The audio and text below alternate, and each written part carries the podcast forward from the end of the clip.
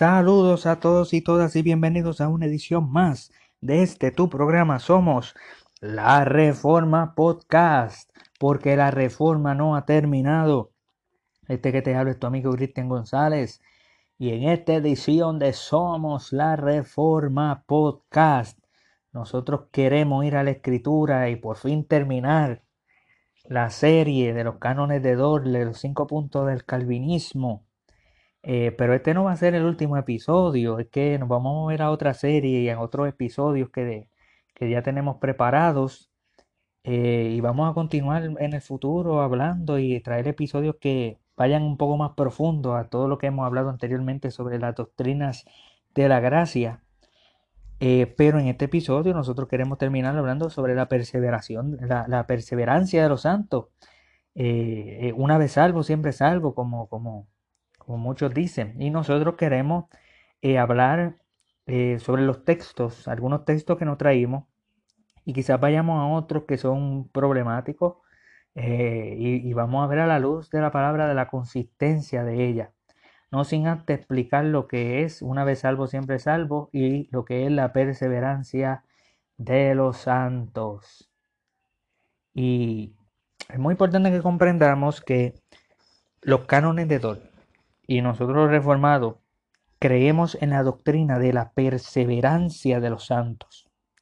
Personas como Arcis Sproul han preferido llamarle la preservación de los santos. Yo estoy a favor de eso también. Porque nosotros somos preservados por el Espíritu Santo. Por eso es que perseveramos. Porque el, el perseverar hasta el fin, ese será salvo, ¿verdad? Pero, ¿por qué persevera? Por el Espíritu Santo, porque el que comenzó la buena obra la culminará hasta que Cristo venga, como dice en Filipenses, ¿verdad? Así que la doctrina de la perseverancia de los santos o la doctrina de la preservación de los santos es que aquellos por quien el Padre, eh, aquellos que el Padre eligió desde antes de la fundación del mundo, cuyos nombres están escritos en el libro de la vida desde antes de la fundación del mundo, aquellos que Dios eligió, que Dios predestinó para la vida eterna. El Hijo murió por ellos específicamente en la cruz del Calvario. El Espíritu Santo los regenera en tiempo y en espacio, en el tiempo que Dios determinó. Y el Espíritu Santo hace que ellos perseveren, ellos, el Espíritu los mantiene en la gracia de Cristo para que perseveren. Y por lo tanto, no falla la Trinidad, no falla Dios en salvar y en glorificarse en la salvación de pecadores. El Padre falló en elegir de ninguna manera. El Hijo falló en redimir en la cruz. De ninguna manera. ¿Cómo nosotros vamos a negar que el Espíritu Santo va a fallar en mantener firme, constante en la gracia de Cristo?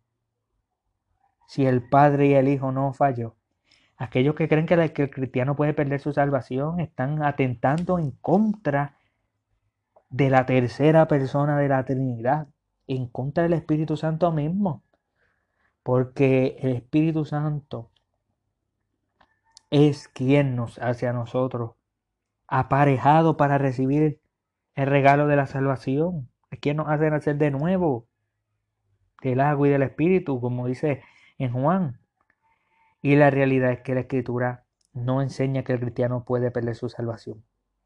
Y vimos en el episodio anterior que hay textos que utilizan los arminianos y otros grupos para hablar de que la salvación se pierde. Y nosotros hablamos de que esos textos son textos amenazantes, que todo cristiano verdadero cuando los lee dice, para allá yo no tiro, Señor. Yo me voy a mantener en el arado. Yo he cogido la mano en el arado y eso yo no lo suelto.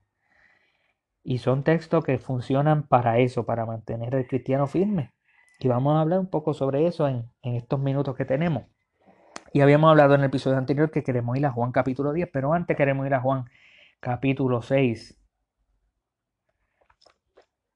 Ahí en Juan capítulo 6, en el verso 44, uno, de los versos que más yo uso, eh, porque ahí está, en, en el Juan 6, está prácticamente los cinco puntos del calvinismo están ahí. El verso 37 dice, todo lo que el Padre me da, me da vendrá a mí. El Padre escogió y le da al Hijo. Y por eso es que Él puede venir. Y, por eso Jesús puede, puede, decir, el que a mí viene yo no le echo fuera. Porque que mucha gente dice, el que a mí viene yo no le echo fuera. Y eso es amén, eso es verdad. Pero ¿por qué Cristo no echa fuera a aquellos que vienen a Él? Porque el Padre se las dio. El verso 37 dice, todo lo que el Padre me da, me da vendrá a mí. Yo no voy a rechazar lo que el Padre me da. Por eso es que el que a mí viene yo no le echo fuera, porque el Padre me las dio. Y esa es la voluntad del Padre, que de todo lo que me diere, verso 39, no pierda yo nada, sino que lo resucite en el día postrero. Pregunta, ¿la voluntad del Padre puede ser anulada, cancelada por el hombre? Si Cristo dijo en el verso 38 que he descendido del cielo, del cielo no para hacer mi voluntad, sino la voluntad del que me envió. De ninguna manera, si la voluntad del Padre es que de todo lo que le da el Hijo Él no pierda nada, sino que lo resucita en el día postrero, pues eso se va a llevar a cabo. Y por eso dice el verso 40, esta es la voluntad del Padre que me envió, que todo aquel que ve al Hijo y cree en Él tenga vida eterna. No se pierde porque es eterna y yo le resucitaré en el día postrero. Jesucristo dice, yo tengo una garantía a aquellos que crean en mí. Y es que yo, yo les garantizo que yo los voy a resucitar en el día postrero. Yo los voy a resucitar. Jesucristo está mintiendo. Es posible de que aquel que cree en Cristo, que sea salvo realmente, que el Padre se las dio al Hijo, que la voluntad del Padre es que no pierda nada, es entonces posible de que esa voluntad del Padre se anule y que por lo tanto Jesucristo no le resucita en el día postrero. Le resucite para vida eterna, me refiero. Porque todos van a resucitar, pero, pero esto no se refiere a universalmente a todo, porque todo lo que el Padre me da no significa que todos al, el Padre le da a todo el mundo, porque hay un infierno el mismo Jesús está implícitamente diciendo que no, no son todos los que van a venir a mí, no, porque no son todos los que el Padre me da. Por eso no son todos los que yo los resucito para vida eterna. No los resucito para vida, no. Pero sí está la seguridad de que aquellos que vienen a Él es porque el Padre se los dio, porque la voluntad del Padre es que ninguno se pierda y que Jesucristo los resucite. Por eso en el verso 44 Jesús dice, ninguno puede venir a mí. Toda depravación Nadie puede venir a Cristo porque todo el mundo está muerto en delito y pecado, como dice Pablo, esclavo del pecado, como dice Cristo en Juan 8. Ahora, ninguno puede venir a mí a menos que el Padre que me envió lo trajere. Aquí está la elección, porque el Padre elige y aquí está la gracia irresistible. El Padre lo trae. Y yo le resucitaré en el día postrero tres ocasiones que Jesucristo dice, nadie puede, eh, eh, eh, el Padre me da algo y lo que el Padre me da yo lo voy a resucitar. Sí o sí. ¿Quién puede dudar de que un cristiano puede perder su salvación cuando Cristo, Cristo pone su propio nombre en juego, pone su propia gloria ahí, de que si Él no la hace, y no solamente Cristo, el mismo Padre por decirlo así, pone su propio cuello ahí de que si yo no hago esto, ustedes lo pueden ver ahí en el texto, que yo le resucitaré en el día postrero. Jesucristo está diciendo, en otras palabras, si yo no le resucito, mentiroso soy. Y Jesucristo es mentiroso si Él es el camino, la verdad y la vida. No, en Él estaba la vida y la vida era la luz de los hombres. Juan 1. Jesucristo es la luz, Jesucristo es la vida, Jesucristo es la verdad, Jesucristo es el camino. Él no puede fallar. Entonces, esto, esta es la hermenéutica reformada. Nosotros cogemos los textos claros y con, a la luz de esos textos claros utilizamos para hablar sobre los textos que no comprendemos. Los textos que en su contexto son, soteriológicos, nosotros los utilizamos para textos que no son soteriológicos, pero que contienen adentro versos sobre soteriología. Por eso es que muchos arminianos cuando hablan de que mira este texto que habla que la salvación se puede perder y todo esto, el contexto no tiene que ver nada con salvación. Pero aunque hay un texto ahí adentro que, que está, que está conectado a la salvación. Entonces nosotros cogemos textos que en su contexto tienen que ver con eso y entonces sistematizamos y, comparamos texto con texto, pero no vamos a coger nosotros textos que no tienen que ver nada con la salvación, pero que hay un versículo ahí adentro que habla sobre algo y entonces vamos a utilizar eso como base. Esa no es, eso no es una buena hermenéutica. Eso no es una hermenéutica histórico-gramatical. Y, por, y eso es lo que nosotros queremos decir. Así que vamos a ir ahora a Juan 10. Se nos va el tiempo rápido en Juan, capítulo 10. Jesucristo es el buen pastor, ¿verdad? Y él dijo, yo soy el buen pastor en el verso 14. Conozco a mis ovejas y las mías me conocen, así como el Padre me conoce y yo conozco al Padre. Y pongo mi vida por las ovejas. También tengo otras ovejas que no son de este redil, son gentiles aquellos también, aquellas ovejas también debo traer y oirán, oirán mi voz. Y habrá un rebaño y un pastor. Pero Jesucristo está diciendo algo bien atrevido, ¿verdad? Dice que oirán mi voz. Pues Jesucristo está diciendo, obviamente, que fueron escogidas, que son del Padre, se las dio al Hijo. Ellos van a oír la voz. Por eso me ama el Padre, porque yo pongo mi vida para volverla a tomar. 17, 18. Nadie me la quita, sino que yo de mí mismo la pongo. Tengo poder para ponerla y tengo poder para volverla a tomar. Este mandamiento recibe el Padre. Verso 25. Jesús le respondió, Os lo he dicho antes y no creéis. Las obras que yo hago en el nombre de mi Padre, ellas dan testimonio de mí. Los judíos están preguntando, tú eres el Cristo, dinos, dímelo. Verso 26, pero no creéis porque no soy de mis ovejas como os he dicho. Estos judíos que están aquí no son ovejas de Cristo. Además está decir que el pastor escoge a las ovejas. Las ovejas nunca escogen al pastor. Esa es la analogía, esa, es la metáfora, esa es la enseñanza. Porque Jesucristo está llamándole a sus discípulos, a las personas de él, ovejas. Por lo tanto, esa analogía tiene que seguir correcta y pastor, oveja. Oveja nunca escoge el pastor, el pastor que vaya y, compra las ovejas y estas ovejas ahora son mías me pertenecen. Por eso es, eso es lo que Jesucristo está diciendo. El pastor da su vida por la oveja. Ese es el precio. El pastor va a comprar las ovejas. Son mías. Son mías, me pertenecen. Y Jesucristo dice, ustedes no creen porque ustedes no fueron escogidos por el pastor. Porque ustedes no son de mi oveja. Mi oveja oyen mi voz yo las conozco y me siguen. Aquí está describiendo, no está diciendo tú tienes que oír la voz y ellos están escuchando la voz. ellos conocen a Cristo, ellos saben quién es Cristo. Y ellos estaban siguiendo, hay muchos que estaban siguiendo, persiguiendo a Cristo. No está diciendo algo prescriptivo, porque todos, muchos escuchan la voz, muchos conocen, no, aquí está hablando de una voz interna, aquí está hablando de un conocimiento profundo, salvífico, está hablando de seguir por el poder del Espíritu Santo, está hablando de una descripción de que las ovejas de Cristo oyen la voz, conocen a Cristo y le siguen. Verso 28, yo les doy vida eterna y no perecerán jamás, como que yo soy el Hijo de Dios.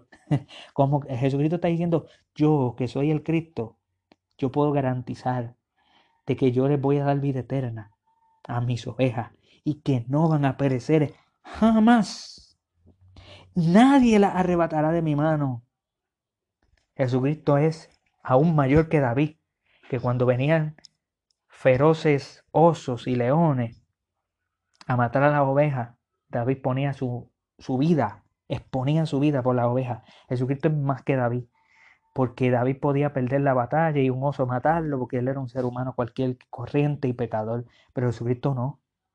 Jesucristo era Dios hombre, Jesucristo es Dios hombre. Y Jesucristo dice, yo le voy a dar vida eterna, cosa que David no le puede dar. No perecerán jamás.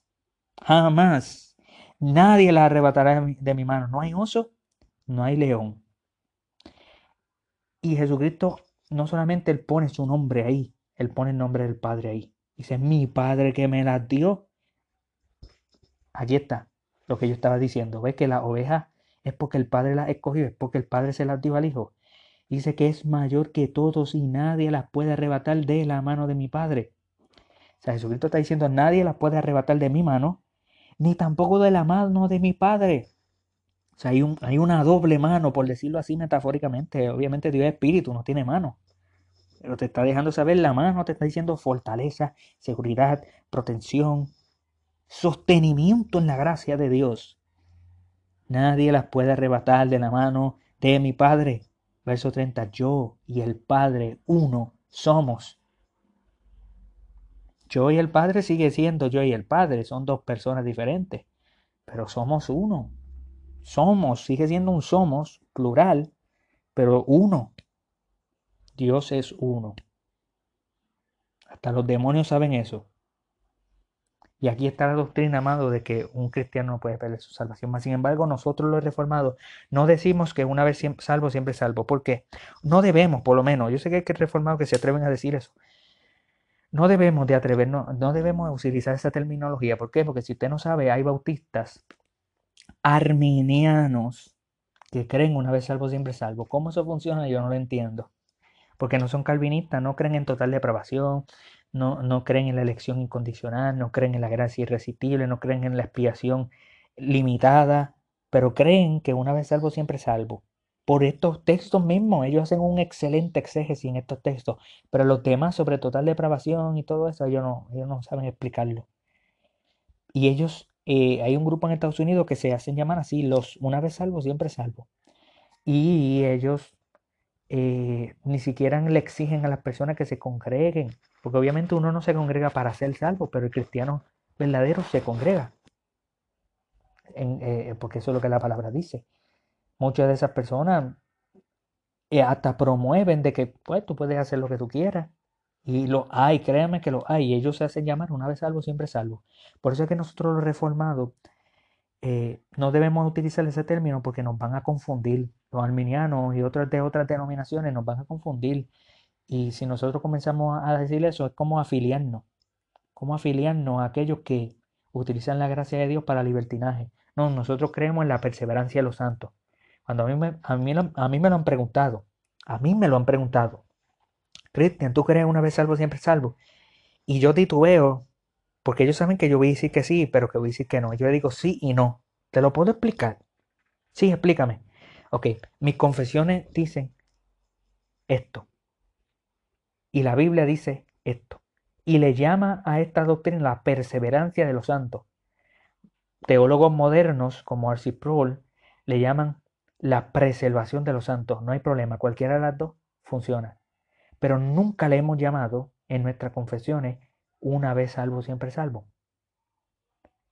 Los que le llaman eso suelen ser bautistas, credo bautistas, Suelen ser separatistas, legalistas y, hasta y, que, es lo mismo, legalista y antinomianista es lo mismo en diferentes perspectivas. Eh, y se hacen llamar eso. Una vez salvo, siempre salvo. Así que sí, yo creo que un cristiano no puede perder su salvación. Sí, esa es la pregunta. Pero no de que yo pertenezco al grupo de los que dicen una vez salvo, siempre salvo, para abusar de la gracia. No, yo pertenezco al grupo reformado que dice que el cristiano persevera en la fe, porque el Espíritu Santo les hace preservar por siempre, como las promesas del Evangelio están. Así que eso es muy importante que nosotros lo comprendamos, eh, porque una vez salvo, siempre salvo. Pues, pues sí, pero no. Sí, en el sentido de que un cristiano no va a perder su salvación, jamás y nunca. Un verdadero cristiano, un verdadero creyente regenerado, no, no pierde su salvación. Eso es lo que escritura acabamos de ver. Pero no, porque no pertenecemos al grupo de lo una vez salvo, siempre salvo. Pertenecemos a la doctrina reformada que dice la perseverancia de los santos. Y en Estados Unidos, por, el área sur, por allá por Texas, eh, Texas, ¿no? Arizona, por allá, hay grupos que se hacen llamar una vez salvo, siempre salvo, y son, son terribles porque, porque la gente se confunde y creen que nosotros somos parte de ellos, y por eso es que no debemos de utilizar eso de una vez salvo, siempre salvo, porque pues ya ustedes saben, ya lo expliqué. Quiero ir también a Romanos capítulo 8, hablar de la cadena de la redención, el ordo solutis. Verso 29 dice, porque a los que antes conoció también los predestinó para que fuesen hechos conforme a la imagen de su Hijo, para que Él sea el primogénito entre muchos hermanos. Y a los que predestinó esto también llamó, y a los que llamó a esto también justificó, y a los que justificó a esto también glorificó. ¿Qué pues diremos? Si Dios es por nosotros, ¿quién contra nosotros? El que no escatimonia a su propio Hijo, sino que lo entregó por todos nosotros, ¿cómo no nos dará también con Él todas las cosas? ¿Quién acusará a los escogidos de Dios? Dios es el que justifica. ¿Quién es el que condena? Cristo es el que, el que murió, mas aún el que también resucitó, el que además está a la diestra del Padre, el que también intercede por nosotros. ¿Quién nos separará del amor de Dios? Tribulación, angustia, persecución, o hambre, o desnudez, o peligro, espada. Como está escrito, por causa de ti somos muertos todo el tiempo. Somos contados como ovejas de matadero. Antes, en todas estas cosas, somos más que vencedores por medio de aquel que nos amó. Por lo cual estoy seguro de que ni la muerte, ni la vida, ni ángel, ni principado, ni potestades, ni lo presente, ni lo porvenir, ni alto, ni lo profundo, ni ninguna otra cosa creada nos podrá separar del amor de Dios que es en Cristo Jesús, Señor nuestro. Pablo está diciendo, déjeme explicarle que el cristiano no va a perder su salvación. Y mire cómo yo se lo explico. Le explico desde la elección, eh, la predestinación, el llamado eficaz, justificación, glorificación. Si eso es cierto, ¿Quién, ¿Quién puede decir algo de nosotros? Nadie, nadie. Y tenemos seguridad, tenemos seguridad de, de eso, porque, porque es parte del plan de Dios. Así que, a la luz de esos textos que son clarísimos, altamente soteriológicos, vamos a ir a algunos de esos textos que, que citan, que citan para comprobarle que el cristiano puede perder su salvación o, de que no todos son escogidos o, de que Dios no tiene a uno escogido. Eh, ¿Verdad?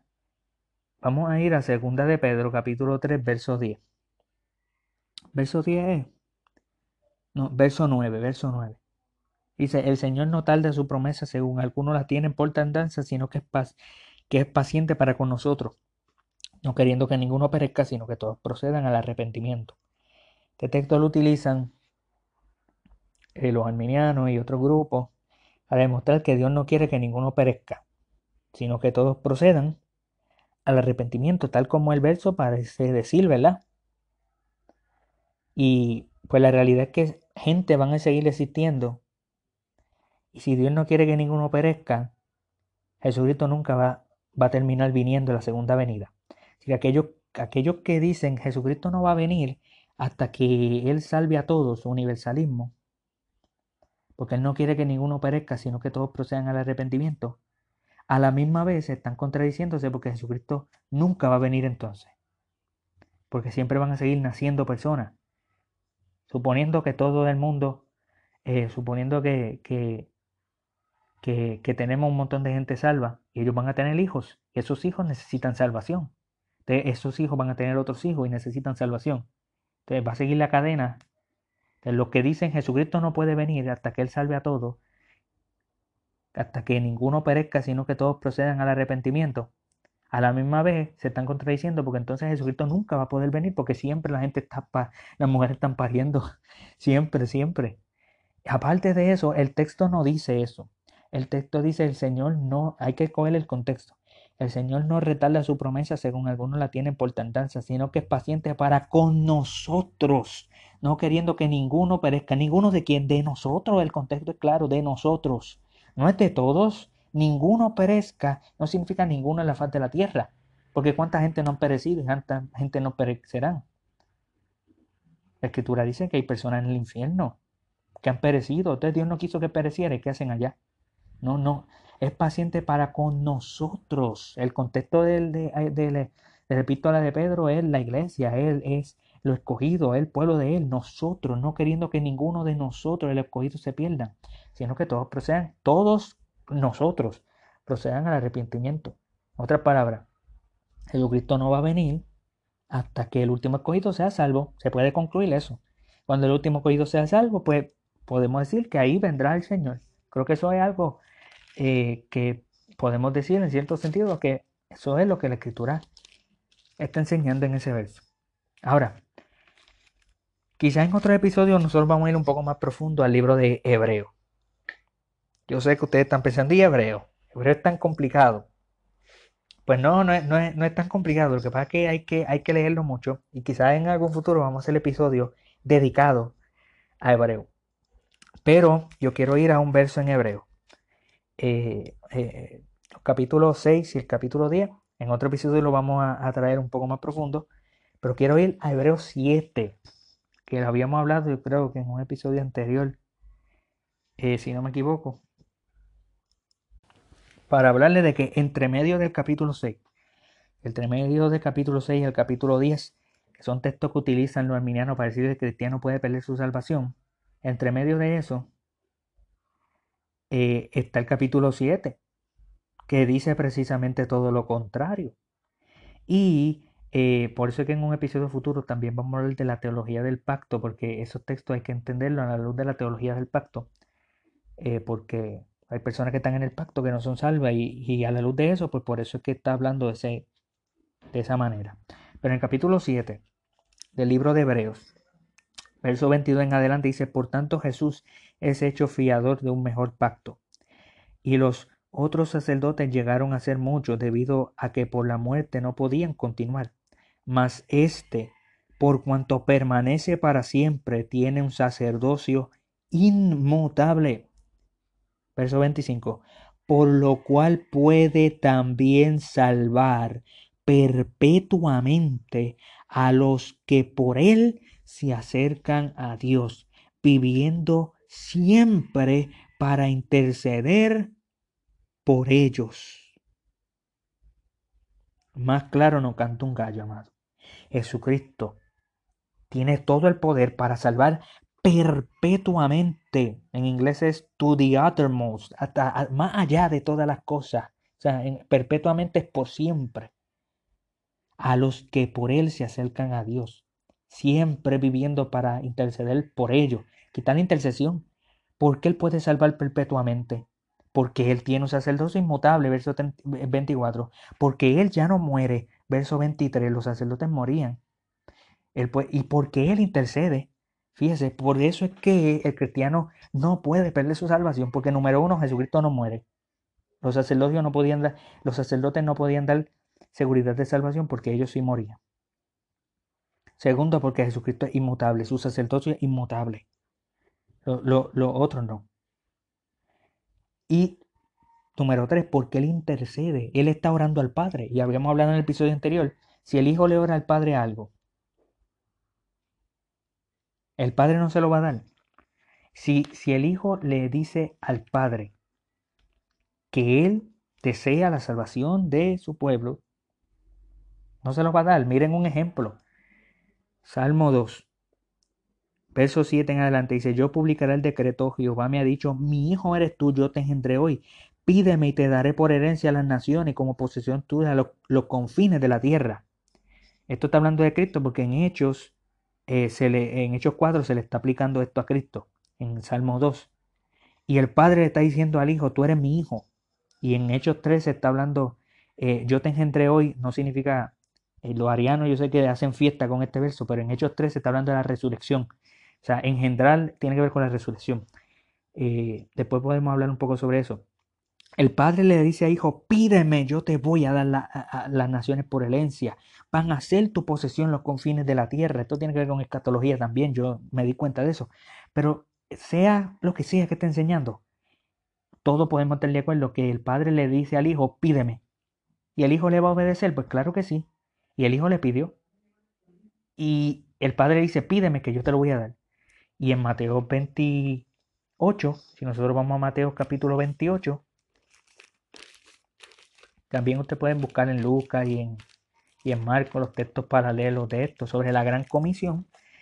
Dice en el verso 18, toda potestad me es dada en el cielo y en la tierra, prácticamente citando a Daniel, pero también citando a Salmo 2. Por tanto, ir a ser discípulo a todas las naciones, y tienen las naciones de Salmo 2, bautizándole en el nombre del Padre, del Hijo y del Espíritu Santo, enseñándole que guarden todas las cosas que os he mandado y estoy con ustedes todos los días hasta el fin del mundo. Amén. El, el Padre le dijo a Dios, al Hijo, pídeme, en cuanto tú resucites, cuando yo te engendre, obviamente la resurrección, Hechos 13, 33, Hebreos 1.5, ahí, en la resurrección, cuando tú resucites, pídemelo. Pídeme las naciones, yo te las voy a dar. Y el Hijo se las pidió y nos dice a sus discípulos que se las dio. En otras palabras, la intercesión de Cristo no va a fallar. Y aquí en Hebreos 7 tenemos otro ejemplo de que Jesucristo intercede por nosotros. Y el interceder por nosotros significa que el cristiano no pierde su salvación. Otro texto muy importante para terminar este episodio es en Hebreos 10, texto preciosísimo. Léalo completo. Voy a leer desde el verso 11. Eh, voy, a leer desde el verso 14 hasta el verso... No, voy a leer solamente... Ajá, sí, exacto. Desde el verso 10 hasta el verso 14. Lo vamos a leer todo. Dice, en esta voluntad somos santificados mediante la ofrenda del cuerpo de Jesucristo hecha una vez para siempre. Ciertamente todo sacerdote está día tras día ministrando y ofreciendo muchas veces los mismos sacrificios que nunca pueden quitar los pecados, pero Cristo, habiendo ofrecido una vez para siempre un solo sacrificio por los pecados, se ha sentado a la diestra de Dios, de ahí en adelante esperando hasta que sus enemigos sean puestos por estrado de sus pies. Verso 14. Porque con una sola ofrenda hizo perfectos para siempre a los santificados. Nosotros ya somos perfectos delante de Dios por medio de Cristo. Porque por la ofrenda de Cristo en la cruz del Calvario hizo perfecto, perfectos para siempre a los santificados. Eso es lo que la Escritura dice el pueblo santificado, el pueblo separado para él, el pueblo de Dios, los escogidos de Dios, son esos santificados y fueron hechos perfectos. ¿Podrán perderse? ¿Podrán perderse si ya son perfectos? Obviamente aquí en la tierra no lo somos perfectos. Lo que está diciendo es la perfección en Cristo. Obviamente, el sacrificio de Cristo ya perfeccionó. No hay que tener más sacerdocio, no hay que tener nada. Ya la realidad de la perfección, ya el sacrificio perfecto está ahí y perfeccionó a los santificados. Así que, si usted va a ir luego en el capítulo 10 a hablar de que se puede perder la salvación, cuando antes del capítulo 10 te dice que Cristo perfeccionó a sus santos y en el capítulo 7 dice que Cristo vive para interceder por ellos, para salvarlo perpetuamente, tiene textos claros que dicen que no se pierde la salvación y textos que son más complicados que hay que interpretarlo en su contexto. El contexto es de pacto porque en el verso 16 dice, vienen días, pondré mis leyes. Está citando a Jeremías 31, un texto que es de pacto, los que están en el pacto. Hay gente que están en el pacto que no son de esos santificados, no son de esos perfectos. Así que eh, esos son algunos de los textos que van a ser muy importantes para entenderlo en el libro de Hebreo, un libro eh, complicado y en otra edición nosotros vamos a poder presentar un poco sobre eso. Ahora, en otros episodios, en los próximos episodios vamos a comenzar otra serie y, ustedes van a poder nutrirse de otros temas también eh, sobre Génesis y sobre cómo entender la escritura y para poder entrar en teología de pacto un poco más y que puedan entender más y podamos ser edificados todos eh, en Cristo, por medio de Cristo y para la gloria de Cristo. Así que gracias por haber escuchado una edición más de Somos la Reforma Podcast. Hasta la próxima.